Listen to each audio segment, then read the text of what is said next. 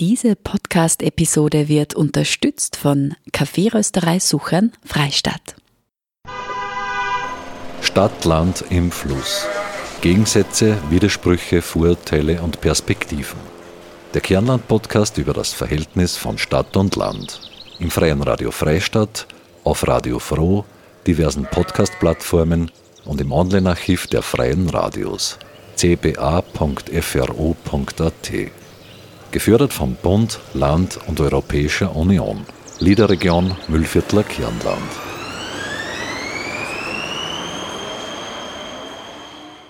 Tourismus, Konzepte, Zukunft. Wohin geht die Reise? Herzlich willkommen zu einer weiteren Episode von Stadtland im Fluss, dem Kernland-Podcast über das Verhältnis von Stadt und Land im Wandel im Freien Radio Freistadt. Mein Name ist Marita Koppensteiner und ich werde Sie durch diese Podcast-Episode begleiten. Wie steht's eigentlich um den Tourismus in unserer Region?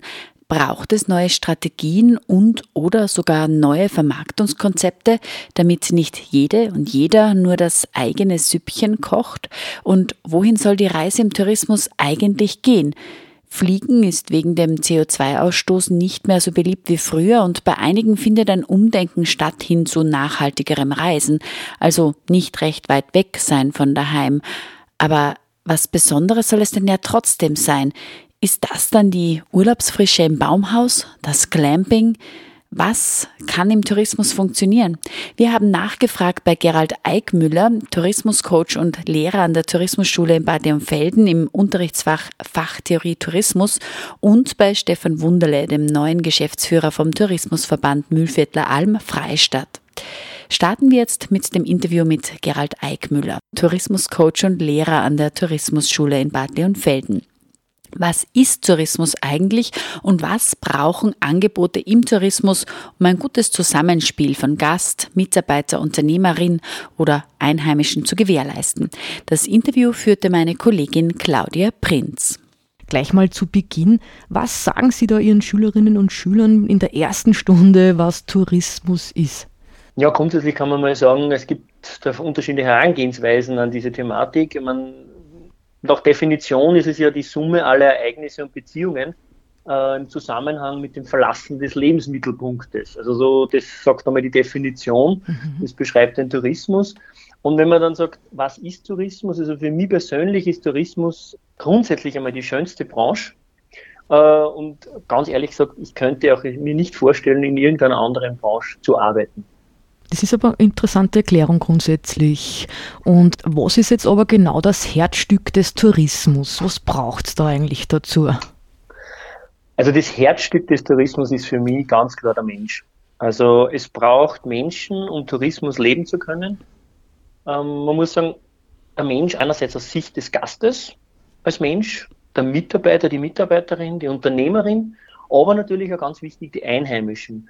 Und nur wenn man daraus ein wertschätzendes Gefüge, ein wertschätzendes Miteinander schafft, dann kann in meinen Augen Tourismus auch wirklich nachhaltig funktionieren. Mhm.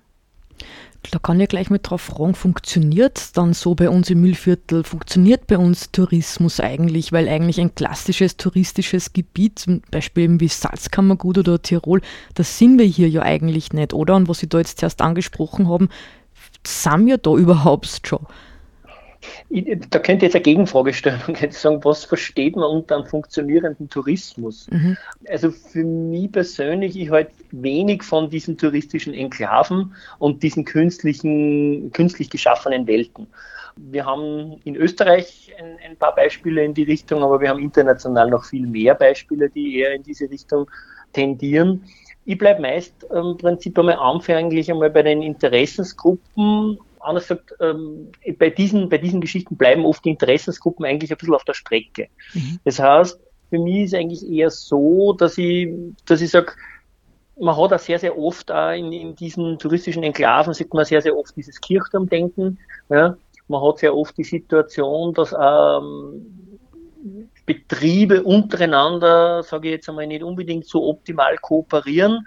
Das ist auch wieder dieses wertschätzende Miteinander, was ich vorher auch so erwähnt habe, dass man sagt, okay, man kann ja auch Tourismus gemeinsam leben und da auch, gerade bei diesen künstlich geschaffenen Welten, bleibt sehr oft für mich dann auch zum Beispiel, ähm, bleiben die Einheimischen eigentlich auch auf der Strecke. Und, und das ist immer wieder das Problem, das ich einfach sehe im Tourismus, äh, dass nur dann für mich Tourismus funktioniert, wenn all diese Interessensgruppen sozusagen vereint werden und, und, und da äh, wertschätzend äh, miteinander umgegangen wird. Und egal, ob das jetzt auch auf betrieblicher Ebene ist oder ob das auf der Ebene der unterschiedlichen Tourismusverbände zum Beispiel ist, mhm. die ja da oft auch eine Rolle spielen. Sie haben das, das wichtige Miteinander jetzt angesprochen. Um, Damit es vielleicht im Müllviertel funktionieren könnte, ähm, da muss ja mal die Bevölkerung offen sein für Gäste. Wie sollte man denn dann den Gästen begegnen? Ja, ich denke mal grundsätzlich den Gästen begegnen, wenn man jetzt einmal davon ausgeht sagen, und sagen, okay, wie soll ein touristisches Angebot ausschauen, mhm. dann ist es für mich einmal ganz wichtig, dass einfach die jeweilige äh, Interessensgruppe, Zielgruppe äh, einmal einfach ganz themenaffin angesprochen wird. Mhm. Das heißt, dass man diese entsprechende äh, adäquate Infrastruktur schafft, äh, die diese Zielgruppe sucht. Ja? Wenn wir jetzt das Mühlviertel speziell hernehmen, greife ich zum Beispiel jetzt mal die Mühlviertler Alm heraus, die zum Beispiel seit vielen Jahren das Wanderreiten sehr professionell und sehr gut umsetzen und man das auch sieht, dass das auch äh, auf einer Nachhaltigkeit einfach eine Wirkung zeigt, in Form einer Nachhaltigkeit Wirkung zeigt. Ähm, wenn ich das Beispiel Hochland, zum Beispiel Mühlviertler Hochland, wo wir dann eher Richtung äh, Lernfelden unterwegs sind und weiter hinüber, äh, Richtung Westen, da wird zum Beispiel das Thema Radfahren momentan äh, eigentlich äh, ja ein bisschen neu definiert und steckt dort in den Kinderschuhen. Mhm. Da wird man sehen, wie wird sich das entwickeln. Es ist aber auch so, dass man sagen kann, durchaus auch, dass touristische Angebote auch sehr, sehr spitz sein können. Also wirklich auf die Zielgruppe ganz, ganz spitz abgestimmt. Da zum Beispiel, wenn ich nehme die Mühlviertler Klassik her, die mhm. ganz klar die Oldtimer-Liebhaber anspricht.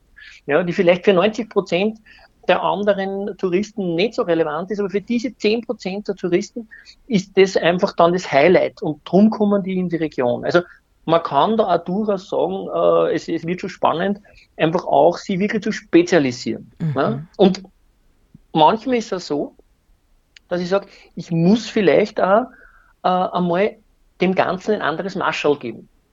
Wenn ich jetzt sage, zum Beispiel das, das, Thema Pilgern, das haben wir am Johannesweg, das haben wir am Granitweg zum Beispiel. Ja?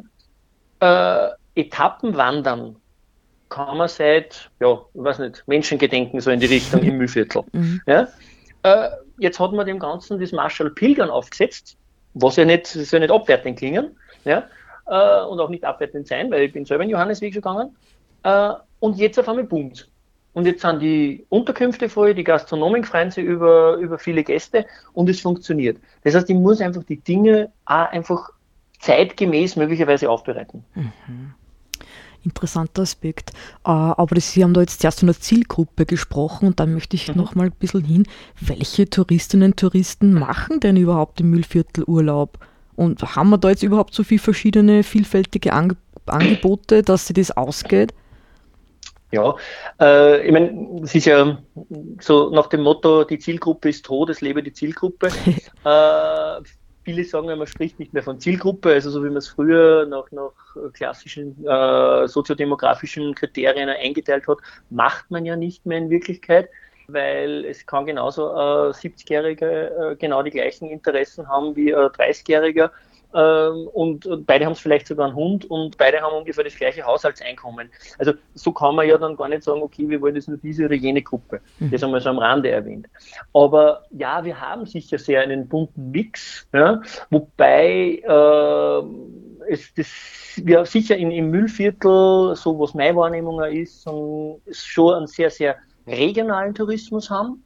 Das heißt, wir haben jetzt nicht, sage ich jetzt mal vielleicht, wie bei der Salzkammergut das Stichwort gefallen ist, das natürlich für einen höheren Grad an Internationalisierung hat.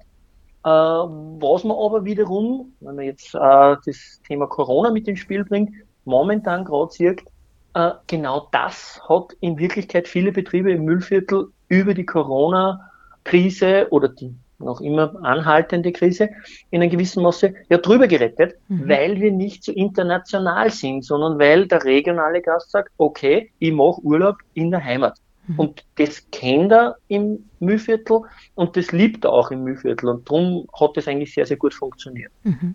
Gibt es da jetzt sonst noch was, was uh, Tourismusangebote brauchen? Haben wir oder wer hat denn starke Tourismusangebote bei uns? Naja, grundsätzlich sage ich jetzt einmal, äh, wir haben sicher gute Tourismusangebote, ja, im, auch im Müllviertel. Ja. Also wir haben, wir haben äh, Qualitätshäuser jetzt äh, im Hotelbereich, äh, wo wir sagen, wir haben in, in, allen Segmenten sind wir da sehr, sehr gut versorgt, bis hinauf zum äh, Vier-Stern Superior Segment. Wir haben äh, durchaus gute und spannende Betriebe unter den äh, Urlaub am Bauernhof und auch, auch äh, Reiterhöfe. Äh, also dieses, was jetzt rein einmal das den Nächtigungstourismus betrifft, haben wir sicher sehr, sehr spannendes Angebot. Mhm. Wenn man natürlich dann weiterschaut und sagt, und es geht auch in Richtung der Professionalisierung und der Qualitätsoptimierung, das ist ja auch so äh, ein Bereich, wo ich ja ganz, ganz stark auch beruflich tätig bin, mhm. wo man schaut, okay, wie kann ich denn den Gast entlang der gesamten Dienstleistungskette bestmöglich abholen? Mhm. Äh, da haben wir überall äh, Verbesserungspotenzial. Ja? Wie ich jetzt zum Beispiel gesagt habe, ich bin in Johannes weggegangen. Ja? Das sind halt dann so Sachen, wo ich sage, okay, äh, man sollte sich absprechen, warum dann an einem Montag oder an einem Dienstag, zumindest es war vor meine, zwei, drei Jahren oder drei Jahren, glaube ich, was, wie wir gegangen sind, dann plötzlich alle Gastronomen in einem Ort zu haben. Mhm. Jetzt kann man sagen, naja, weil da nicht viel Geschäft ist. Im Umkehrschluss muss ich sagen, okay, dann müssen wir uns irgendwas überlegen, um das touristische Angebot äh, für den Gast attraktiv zu halten, müssen wir eine Lösung finden, dass halt einmal der aufsperrt und einmal jener aufsperrt. Mhm. Ja? Das sind so Kleinigkeiten, aber das schreckt einen Gast dann ab und es bleibt als bitterer Beigeschmack zum Beispiel dann hängen. Mhm. Und oft geht es nämlich genau um diese Kleinigkeiten. Und ich habe gerade kürzlich auch zum Beispiel mit einer Dame gesprochen, die, die mir erzählt hat, ja, sie sind, äh, sie sind eben da Pilgern gewesen und so. Und was ihr so gut gefallen hat, äh, ist, dass das einfach so gut beschildert ist. Sie ist äh, mit der Orientierung hat sie es nicht so, aber dort hat sie sich immer gut orientiert gefühlt und sicher gefühlt und ist immer an ihr Ziel gekommen. Mhm. das sind dann auch so Kleinigkeiten, wo man sagt, naja, vielleicht, mein Gott, das weiß ja jeder, dass ich dort vorne rechts gehen muss. Äh, das weiß nicht jeder. Mhm. Ja? Den Gast muss ich an die Hand nehmen mhm. ja? und muss ihn einfach wirklich da durchführen, damit er das größtmögliche Erlebnis hat. Mhm. Und die Schnittstellen, die ganzen Dienstleistungsketten, die ganzen Schnittstellen, die wir noch haben, die müssen wir einfach, das, das sind Hausaufgaben, mhm. die wir machen müssen. Mhm. Ähm, Herr Eickmüller, Sie haben es eh ganz zu Beginn äh, angesprochen, Tourismus braucht ja viel mehr, braucht eben Gasthäuser, Wirtsleute, Hotels, Pensionen und Co. eben und auch ganz wichtig Personal. Ähm, das hört mhm. man ja jetzt in den Medien, ähm, da schaut es jetzt momentan nicht allzu gut aus und ohne Personal, mhm. dann ist das schon schwierig, die Tourismusangebote aufrechtzuerhalten. Mhm. Ähm, was sagen Sie da dazu? Also das Mitarbeiterthema hat sich natürlich durch Corona noch einmal stärker verschärft. Ja. Es ist natürlich in der Branche schwierig, äh, sage ich jetzt einmal, seit vielen Jahren dieses Thema immer wieder. Es wird zu einem gewissen Maße, ich sage mal so, zu einem gewissen Maße sind wir in der Branche teilweise auch zum Teil selber schuld. Es ist teilweise auch ein bisschen selbst gemacht in manchen Bereichen. Ja. Mhm. Äh, wir haben sehr, sehr viele gute Betriebe, sehr, sehr viele gute Ausbildungsbetriebe. Wir haben auch sehr, sehr viele gute Arbeitgeberinnen und Arbeitgeber im Tourismus, egal ob Gastronomie, Hotellerie, äh, andere touristische Leistungsträger. Nur, wir haben halt immer noch die Situation, dass wir leider auch da schwarze Schafe haben. Ja? Und das sind so Altlasten im Bereich der Mitarbeiterführung, ja? Äh, ein man hört dann so, naja, wenn sie bei mir einer Vorstellung kommt und der will nur vier Tage arbeiten und 30 Stunden die Woche, das kann ja nichts sein, äh, den, den brauche ich gleich gar nicht. Warum? Mhm. Ja, ich meine, wenn die Person, sage ich jetzt, eine Motivation hat, über 30 Stunden in der Woche an vier Tagen äh, und, und einen, einen Top-Job macht, ja, dann ist das ja okay. Ja? Wir, wir müssen da die in einem gewissen Maße ein bisschen äh, so alte Denkmuster verlassen, mhm. dass wir sagen, okay, es muss im Prinzip immer 40, 50 Stunden Woche sein. Es müssen immer fünf bis sechs Tage gearbeitet werden. Und wer da nicht mitspielen will in diesem, in diesem Bereich, der ist für mich nicht geeignet. Das ist ein Problem, das wir uns ein bisschen selber gemacht haben und wo wir auch daran arbeiten müssen, dass wir das ein wenig ausmerzen. Mhm. Das heißt, was ich ganz am Anfang gesagt habe, dieses Thema wertschätzendes Miteinander betrifft ganz, ganz stark für mich auch die Wertschätzung auch zwischen den Mitarbeiterinnen und den Unternehmerinnen. Mhm. Ja? Weil, wie gesagt, wir müssen da diese Altlasten irgendwie wegbringen, diese schwarzen Schafe äh, wegbringen. Äh, und, und dann wird es uns auch gelingen, dass wir im Prinzip auch viel fleißige Menschen haben, die in unseren Betrieben arbeiten wollen und nämlich auch jetzt momentan viele vielleicht auch in unseren Betrieben fast ein bisschen bestraft werden äh, dafür, dass es halt äh, quasi dann irgendwie, naja, man kann sich eh auf die Mitarbeiter nicht mehr verlassen, alle werden über einen Kamm geschoren äh, und, und man kümmert sich dann zu wenig um, um einfach das Wohlbefinden der Mitarbeiter. Mhm. Und ich habe zahlreiche Kunden, wo man das sehr, sehr ernst nehmen, das Thema, wo man sehr intensiv an dieser ganzen Mitarbeiterprofessionalisierung, an den äh, äh, ganzen Thema äh, sehr intensiv arbeiten und auch Rahmenbedingungen schaffen für Mitarbeiter und so weiter. Äh, die müssen dort auch ihre Leistung bringen, keine Frage, die Mitarbeiter in dem Betrieb. Ja, Aber lustigerweise funktioniert es dort ganz gut und da ist die Fluktuation äh, sehr gering zum Beispiel. Und das heißt, wenn man das Thema ernst nimmt und sagt, okay, meine Mitarbeiter sind mir wichtig, ja, und ich muss für meine Mitarbeiter was tun, äh, und, und der erste Arbeitstag in einem Betrieb ist sowieso einmal so oder die erste Woche ganz ein wesentlicher Punkt äh, und sollte nicht darin bestehen, dass man irgendwann einmal irgendwo ins Eck stellt und sagt, du, du da hinten einmal die drei Wäsch äh, oder die drei äh, Körperbesteck polieren, äh, sondern ja, da muss ich halt dem auch die Wertschätzung entgegenbringen und mhm. dann kann das über die Jahre, das wird nicht von heute auf morgen passieren, und dann kann uns das auch nämlich nach außen hin, von der Außenwirkung im, im, vom Image her in der Branche sicher weiterbringen. Mhm. Das heißt jetzt eigentlich, man braucht da schon sehr wohl Strategien und eine Struktur sogar eigentlich dahinter. So eine Struktur haben wir ja da bei uns im Mühlviertel, den Mühlvierteltourismus und der ist ja wiederum mhm. untergliedert in Ferienregion Böhmerwaldregion, Mühlviertler Alpfreistadt und Region Mühlviertler mhm. Hochland. Welches Konzept steckt da dahinter und kennt man sich dann da als Touristin aus? Ja, also Sie haben es eh gesagt, also dieses, dieses Miteinander auch da sehr wichtig, auch regionsübergreifend, ja, also eben auch die unterschiedlichen Bereiche, äh, regionalen Bereiche, äh, das muss einfach gut funktionieren. Und ich, so von meiner Wahrnehmung her, glaube ich, funktioniert das eigentlich auch ganz gut. Ich meine, grundsätzlich muss man natürlich einmal eines sagen, dass man sagen muss, okay, je weiter quasi der Heimatort des Touristes, Touristen ja vom Urlaubsort entfernt ist, desto globaler nimmt er ja Regionen und Länder wahr. Hm. Das heißt, wenn ich jetzt bei mir schaue, wenn ich jetzt sage, okay, ich fliege jetzt nach Amerika oder ich mache äh, eine Fernreise nach Südostasien, äh, dann verschwimmen ja Grenzen sehr, sehr schnell. Mhm. Ja? Und wenn wir dort dann wieder über Kirchturmdenken nachdenken und sagen, na, das ist jetzt aber mein Tourist und das ist mein Gast oder wie auch immer, dann werden wir nicht weiterkommen. Ja? Äh, in der Kundenansprache wird es ja so sein, dass man auch aufgrund dieser Tatsache, dass da einfach diese Entfernung eine Rolle spielt, wo der Gast herkommt, wir, wenn wir Fernmärkte jetzt bearbeiten wollen zum Beispiel, mhm. äh, ja Partner brauchen. Jetzt auch das Mühlviertel, äh, da gibt es einen Landesverband oder darüber, äh, da übergeordnet noch im Prinzip auch Österreich-Werbung sogar, die dann quasi diese imagebildenden Maßnahmen für die Fernmärkte machen. Das mhm. ist ja gut und denkt man mal, da haben wir eigentlich in Österreich ganz gut funktionierende Strukturen. Ähm, bei den Nahmärkten schaut es für mich natürlich dann schon ein bisschen anders aus. Da muss sich jede Region im Grunde eigentlich selber positionieren und äh, auch entsprechend auch vielleicht von einer ja, Randregion oder einer Nachbarsregion vielleicht auch ein bisschen abheben. Was nicht heißen soll, dass man gegeneinander arbeitet, sondern da auch wieder das Thema touristische Dienstleistungskette. Oft hört der Wanderweg nicht an der Grenze vom, vom, äh, von der Mühlviertler Alm auf, zum Beispiel, sondern der geht vielleicht ins Hochland oder wo auch immer hin weiter. Und da muss man auch da Wege finden, dass man das miteinander schafft. Ja, und der, der Gast will am Ende des Tages ein Gesamterlebnis haben. Na sicher. Dem ist ja wurscht, was im Hintergrund passiert. Das, was er konsumieren will oder sie, das muss im Prinzip optimal funktionieren. Hm. Da müssen wir über diese Grenzen einfach hinausdenken. Mhm. Uh, in, aktuell ist es ja so, dass das alles in Freistadt zusammenläuft, also dieser Müllvierteltourismus.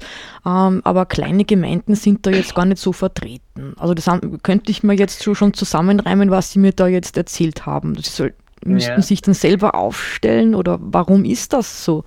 Mhm. Ja, ich sage mal, da ist jede Gemeinde für sich, auch die kleine Gemeinde, ist sicher gefordert. Mhm. Keine Frage. Und sind in der Hinsicht gefordert für mich, dass sie sich einfach auch ganz klar positionieren müssen und das einfach überlegen müssen, okay, was ist wirklich das Besondere bei uns? Mhm. Ja? Und wenn man was Besonderes schafft, auch als, klein, auch als kleine Einzeldestination, ja, dann äh, oder auch als Betrieb, ja, mhm. dann wird man auch, äh, sage ich jetzt einmal, auf der, der, auf der touristischen Gesamtklaviatur auch seine, seinen Platz finden mhm. ja, und auch sein Gehör finden. Aber da spürt man sehr, sehr oft äh, den Ball dann irgendwie so weg, naja, wir haben ja eh, das ist so schön bei uns und so toll und da haben wir die Wanderwege. Und, ja, eh, aber das ist dann sehr oft austauschbar mhm. mit anderen. Und austauschbare Dinge, ja, das verschwindet halt in der großen Masse dann schnell einmal. Und da ist es einfach so wichtig, also wirklich klar zu überlegen, okay, wofür stehen wir, ja, wo wollen wir uns hinentwickeln, äh, einfach auch da sind wir wieder beim Thema Strategie und Struktur, äh, einfach auch professionalisieren im Bereich der Qualität, im Bereich des Angebots. Das ist für mich das, wo man dann sagen kann, okay, so erreiche ich ein Angebot mit einer hohen Marktattraktivität. Und dann denke ich mir, dann wird man auch als kleiner Betrieb, als kleine Gemeinde äh, auch im, und bei den Großen einfach Gehör finden. Mhm. Sie sind ja auch Präsident beim Skoll Club Linz. Das ist eine Vereinigung führender Touristikerinnen und Touristiker mit, sage ich jetzt mal, 22.000 Mitgliederinnen. Ähm, das heißt, Sie haben auch einen Blick drauf, äh, wie sich Städtetourismus zum ländlichen Tourismus unterscheidet. Ähm, unterscheidet sich jetzt zum Beispiel der Tourismus in Linz zum Tourismus im Mühlviertel? Ist, ich würde sagen, die, die, die Mechanismen sind grundsätzlich auf der ganzen Welt dieselben. Mhm. Ja? Äh, grundsätzlich benötigt man zu Beginn einfach ein spannendes Produkt, mit dem man Aufmerksamkeit erzeugt, das relevant für die Zielgruppe ist. Mhm. Das ist einmal das Erste, wo ich sage, okay, dann kann man mal weiterreden. Das könnte das Linz-Video gewesen sein, sage ich jetzt nur mal so rein. Möglicherweise. Muss man immer sagen, okay, welche Zielgruppe möchte ich ansprechen. Ja. ja? Äh, und dann geht es um die Optimierung wieder der Schnittstellen entlang der Dienstleistungskette wie spielen die einzelnen Partner zusammen. Und am Ende geht es natürlich, na nicht, na na, auch um den Preis. Und der muss einerseits dem Käufer als auch dem Verkäufer gefallen. Und dann hat man im Endeffekt eigentlich das touristische Angebot so weit einmal beisammen. Und das würde ich jetzt einmal behaupten, äh, das ist am Land und in der Stadt nicht anders. Mhm. Ich sage nicht, dass es leicht ist. Keine Frage. Ja? Äh, aber so gesehen äh, unterscheiden sie von den Mechanismen an und für sich, wie Tourismus äh, gemacht wird oder wie Tourismus im Prinzip, äh, wie, wie man im Tourismus arbeitet, nicht großartig. Wo man schon natürlich einen Unterschied hat, ist dann sicher die, die sind die unterschiedlichen Zielgruppen, die man natürlich dann ansprechen will. Mhm. Ähm, man kann jetzt vielleicht sagen, okay, am Land wird vielleicht ein bisschen hemdsärmeliger gearbeitet, mhm. äh, hat aber nichts damit zu tun, dass die Professionalität darunter leidet. Also so gesehen sind für mich da nicht wirklich große Unterschiede zu erkennen. Das heißt aber allerdings auch gleichzeitig, äh, dass die Konzepte, die zukünftigen Konzepte für Tourismus für ländliche Gebiete als auch für städtische Gebiete die gleichen sein können?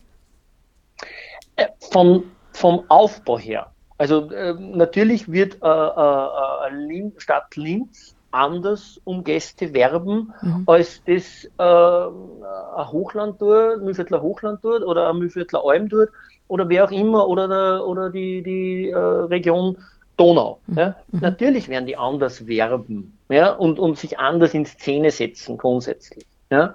Äh, wenn man andere, ja, man will andere, ganz, ganz andere Personen ansprechen. Ja? Ich meine, die Naturnähe ist wahrscheinlich im Müllviertel mehr gefragt als vielleicht in Linz, wobei man natürlich in Linz dann auch bespielen kann, wir sind eine, eine, eine moderne Stadt, die in der Natur liegt. Also, mhm. Aber die, die Mechanismen, wie, wie, wie Tourismus funktioniert, dass ich ein Produkt habe, wo das ich eine Zielgruppe brauche und äh, äh, hoffentlich äh, entsprechenden Qualitätstourismus anbietet. Das ist ja das trotzdem das, wo man sagen muss, da wie entwickelt sich ja in, über die letzten Jahre oder Jahrzehnte eigentlich ganz, ganz stark hin, dass wir immer stärker in den, in den Bereich Qualitätstourismus hineinkommen. Mhm. Äh, das ist Stadt und Land für mich eigentlich gleich. Mhm. Urlaub auf dem Bauernhof war ja im heurigen Sommer in Salzburg so gefragt wie nie zuvor. Absolute Zahlen gibt es jetzt dazu noch nicht, aber dennoch heißt es jetzt von Seiten der Landwirtschaftskammer, dass im Vergleich zum Vorjahr bei Bauernhöfen und Almhütten die Auslastung um 12 Prozent gestiegen ist. Urlaub am Bauernhof da könnte man jetzt im Müllviertel auf dieses Pferd setzen, oder? Ja, ist sicher nicht unspannend. Also, ich meine, gerade, da spielt auch jetzt gerade wieder das, die, die aktuelle Situation rund um Corona eine Rolle. Wenn man sich anschaut, okay, in welchen Strukturen denken die Menschen und äh, egal ob jetzt in der Industrie, in Produktion und so weiter, aber auch im Tourismus, denken die Menschen immer mehr auch jetzt wieder in kleineren Strukturen. Mhm. Das heißt, das ist auch in der Beschaffung der Lebensmittel, ja, oder einfach auch Art Urlaub zu machen.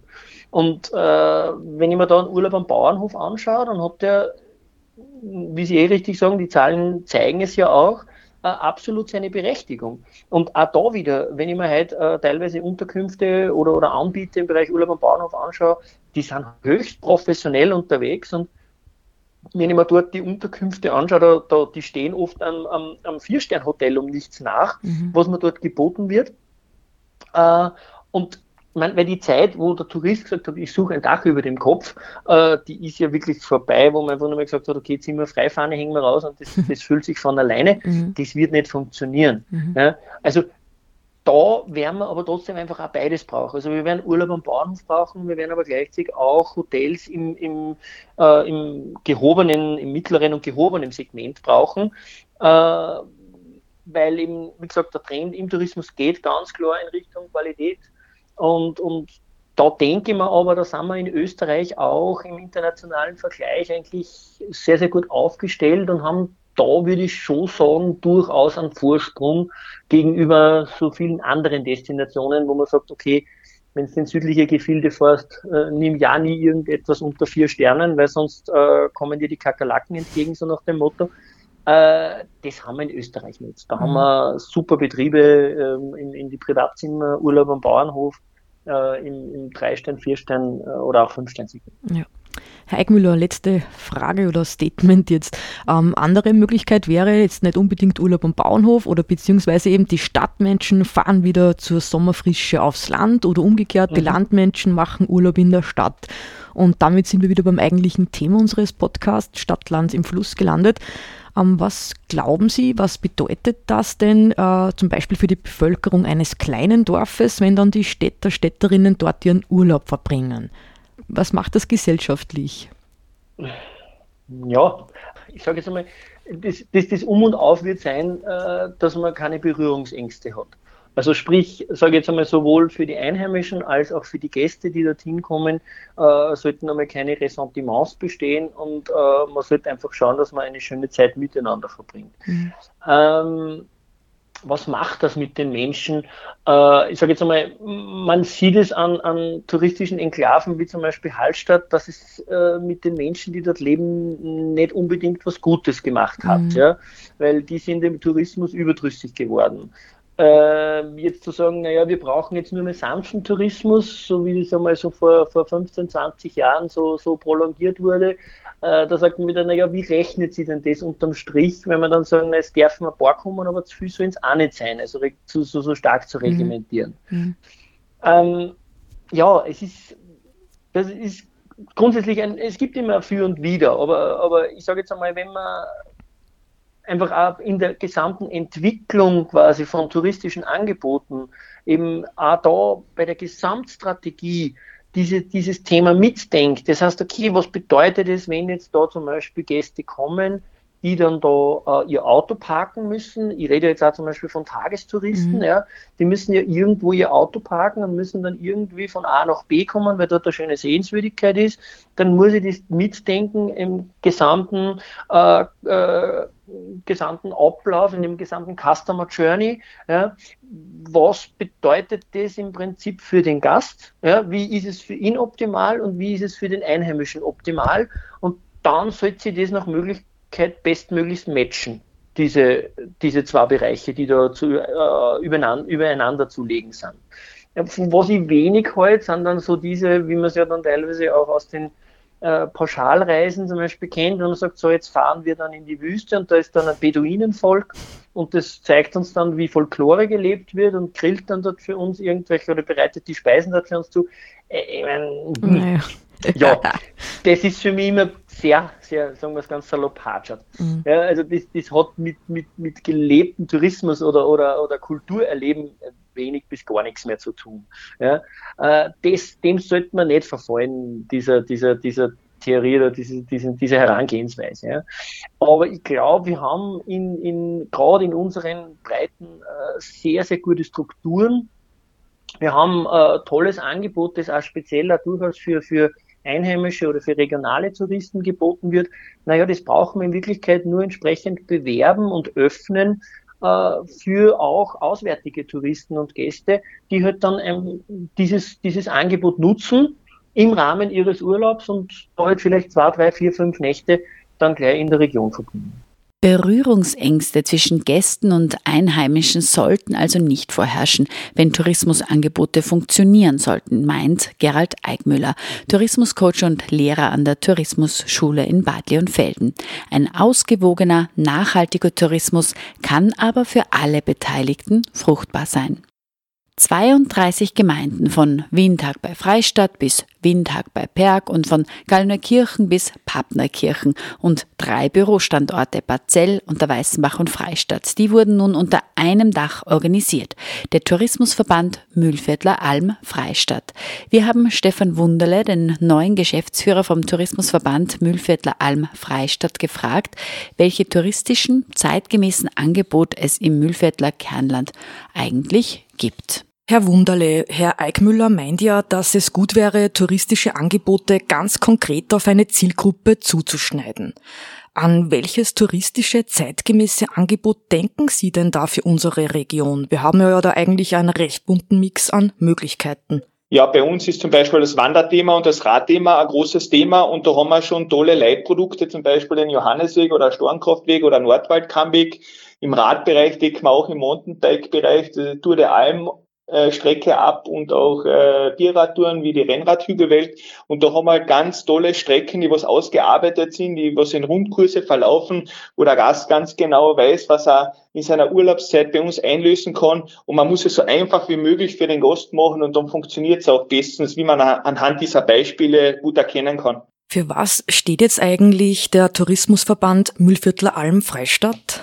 Wir haben 32 Gemeinden und drei Bürostandorte, einen in Freistadt, einen in Unterweißenbach und einen in Parzell und arbeiten da äh, dezentral quasi im Mitarbeiterteam zusammen. Da hat jedes Standortbüro einen eigenen Themenschwerpunkt und äh, eigene Aufgabengebiete und da arbeiten wir vernetzt sehr gut zusammen und ich bin quasi der Geschäftsführer von dieser Einheit. Mhm. Kennt man sie da aus als Touristin, wenn man da ins Mühlviertel kommen tut und so viele verschiedene Möglichkeiten sieht? Ja, man kennt sich schon äh, aus, da wir alles sehr gut digital und im Printbereich aufgearbeitet haben. Mhm. Und der Gast, der zu uns kommt, der hat sich im Vorfeld schon ein bisschen äh, schlau gemacht und äh, weiß dann eigentlich schon genau, was er möchte. Und das kann er dann bei uns äh, sehr gut eben mit dem Rad oder mit dem Wanderschuh mhm. oder ähm, am Reitpferd eben äh, einlösen und auch genießen. Mhm.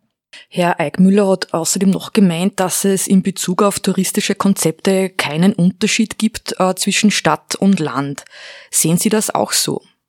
Touristische Unterschiede zwischen Stadt und Land äh, gibt es meines Erachtens schon, weil in der Stadt sind schon äh, andere äh, Themen, die da mehr gespielt werden, weil ja, in der Stadt gibt's halt einen großen Seminar-, Kongressbereich, einen Kulturbereich, einen, einen, einen Kunstbereich etc. Den findet man am Land natürlich nicht so extrem ausgeprägt. Bei uns am Land, da ist dann eher die Naturlandschaft, die Kulturlandschaft, eben der Freiraum, der Weitblick, die nicht große Verbautheit der Thema. Also da sehe ich schon ein bisschen eine Differenzierung drinnen und deshalb äh, vorne auch viele Städter immer lieber und sehr öfter eben, äh, aufs Land, äh, eben um Kurzurlaube zu machen. Ähm, wohin will sich denn der Tourismusverband hinentwickeln? Ja, der Tourismusverband äh, Mühlviertler Alm Freistadt, der ist halt nicht ausgerichtet im äh, zum äh, Massentourismus, sondern eher wir wollen uns im äh, nachhaltigen Tourismus, im sanften Tourismus platzieren, weil eben das Müllviertel und die Hügelwelt sehr viel Potenzial dafür für hat und das wollen wir quasi weiter veredeln und verbessern. Wir wollen nicht äh, enorme große Bettenkapazitäten eben bei uns eben äh, installieren, sondern das Bestehende sehr fein veredeln und äh, wertvoll in Szene setzen, damit der Gast eben langfristig ein nachhaltiges Angebot auch wirklich spüren kann. Letzte Frage, Herr Wunderle. Welche aktuellen positiven, tollen Projekte habt ihr gerade am Laufen und was passiert denn vielleicht in nächster Zeit noch? Ja, ich muss sagen, äh, wir haben sehr motivierte Unternehmer und im Bettenbereich eben, da gibt's überall eben Verbesserungen, Schärferungen von der Qualität und auch ein paar Betten natürlich mehr, aber noch immer alles im Rahmen unserer sanften Tourismuspolitik. Und äh, wir haben auch Mountainbike-Strecken kürzlich erweitert eben im, rund um Freistadt eben mit 270 Kilometern äh, Tourenlängen, wo man auch jetzt sehr toll eben im ganzen Freistädter Raum eben sich mit dem Mountainbike bewegen kann und über eine Schnittstelle in St. Leonhard bei Freistadt eben auch in die Mühlviertler Alben gelangen kann. Also da hat man ein hochwertiges äh, weiteres Produkt geschaffen und zukünftig wollen wir auch noch mehr im Bike-Bereich machen für Kinder mit Bahnbreak-Anlagen, mit Bikeparks, mit gebauten Strecken und das ganzjährig dann wahrscheinlich auch anbieten zu können. Super, da hat man ja gleich Lust, Urlaub zu machen. Das Müllviertel hat wirklich viel Potenzial äh, und ist noch ein bisschen ein Geheimtipp, Gott sei Dank. Also viele Gäste, die zu uns kommen, die sind dann ganz überrascht, also wie schön es auch äh, im Müllviertel ist und welche Qualitäten das Müllviertel mit den Weitblicke, mit dem Freiraum, mit der Weite und mit der Hügelwelt hat. Und man darf es auch nicht unterschätzen, die Hügelwelt, die muss auch eben eben, wenn man mit dem Radl unterwegs ist oder mit dem Wanderschuh, da geht's halt ständig auf und ab. Gell? Also das darf man nicht unterschätzen, da kommen auch einige Höhenmeter zusammen.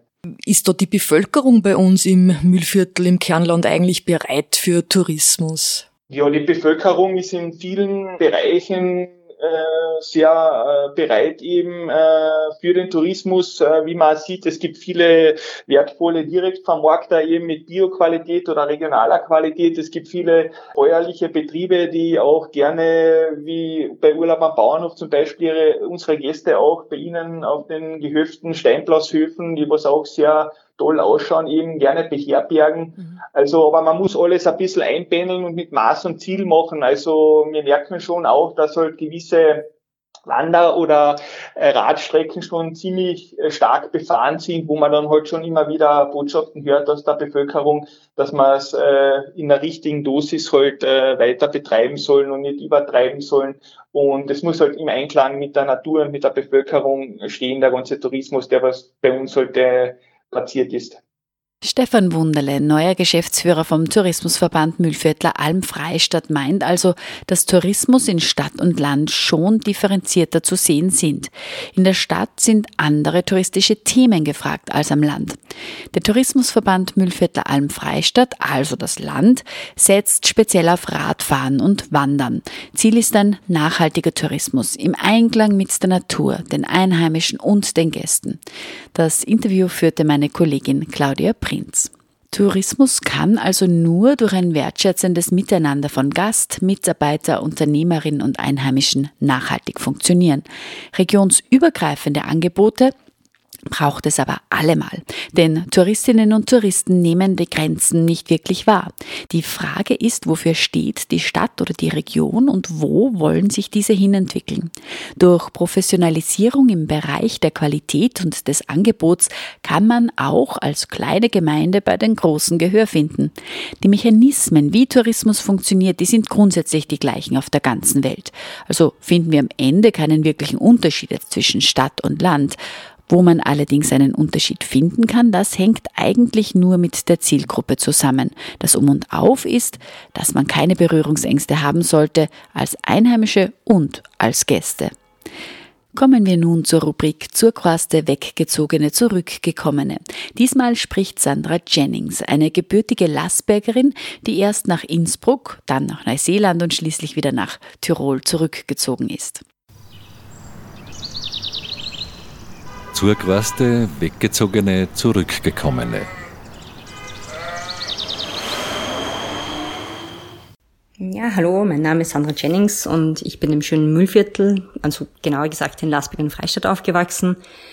Ähm, ich habe an der Hack Freistadt maturiert und bin dann, so wie viele meiner damaligen Kolleginnen und Kollegen, zum Studium weggezogen nicht nach Wien. Mich hat es damals nach Innsbruck verschlagen, wo ich dann Politikwissenschaft ähm, studiert habe und wo ich jetzt auch seit 2006 bei der Arbeiterkammer als Bildungsreferentin beschäftigt bin. Die Entscheidung aus Freistadt wegzuziehen, muss echt sagen, die habe ich bis jetzt noch kein einziges Mal äh, bereut. Innsbruck ist für mich eine sehr lebenswerte, eine sehr junge Stadt. Ähm, sie bietet viel im, im kulturellen, im sportlichen Bereich. Für uns passt das optimal. Wir sind äh, begeisterte Bergsportler, verbringen viel Zeit am Berg. Und da finden es wir doch sehr praktisch, wenn man innerhalb von zehn Minuten jetzt, sei es jetzt zum Wandern, zum Mountainbiken, zum Skifahren, am Berg ist. Also für uns ist das einfach ein Traum. Der Stadtteil, wo wir wohnen, Hötting genannt, ist außerdem ein, ein ganz kleiner, sehr dörflich geprägter Stadtteil. Das macht es für mich auch sehr lebenswert. Man kennt die Leute hier, man kennt die Nachbarn, jeder redet gleich mit jedem. Also es ist wirklich sehr nett und man fühlt sich da auch gleich sehr daheim, muss ich sagen. In die Arbeit brauche ich fünf Minuten. Das ist für mich auch sehr, sehr angenehm. Also fünf Minuten mit dem Fahrrad. Muss auch dazu sagen, es geht dann bergab. Aber trotzdem, also das, das Auto braucht man hier eigentlich so gut wie, oder wir zumindest so gut wie nie. Es ist alles, was man braucht, fußläufig erreichbar. Also die Infrastruktur ist wirklich ähm, sehr, sehr gut. Ob ich mich jetzt als Landmensch oder als Stadtmensch bezeichnen würde, ist schwer zu sagen. Also ich würde mich als neugierigen Landmenschen bezeichnen. Das trifft es wahrscheinlich am ehesten.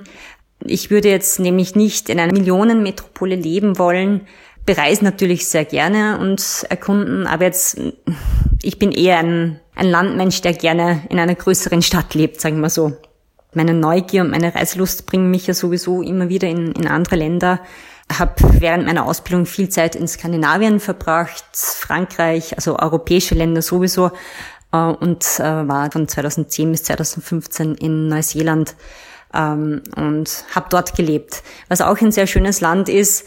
Wie gesagt, uns hat es dann aber wieder nach Österreich zurückverschlagen, nach Tirol und wir sind jetzt auch ganz froh, dass wir hier sind. Und ja, Freistadt, wir werden jetzt wahrscheinlich nicht nach Freistadt zurückziehen, aber wenn wir nach Freistadt kommen, und das ist zwar auch nicht so oft, wie wir wollen, aber wenn wir zurückkommen, dann genießen wir definitiv die Zeit mit Freunden und Familie, ähm, das gute Müllviertler Essen, die gute Hausmannskost. Und natürlich, wir gehen dann viel in der Innenstadt spazieren, ähm, sind im Stadtpark, der ja wirklich wunderschön ist. Und die Spielplätze dort für die Kinder, die sind ja wirklich ein Traum. Ja, das genießen wir auf jeden Fall und einfach das Gefühl, zu Hause zu sein. Das ist ein sehr schönes. Danke.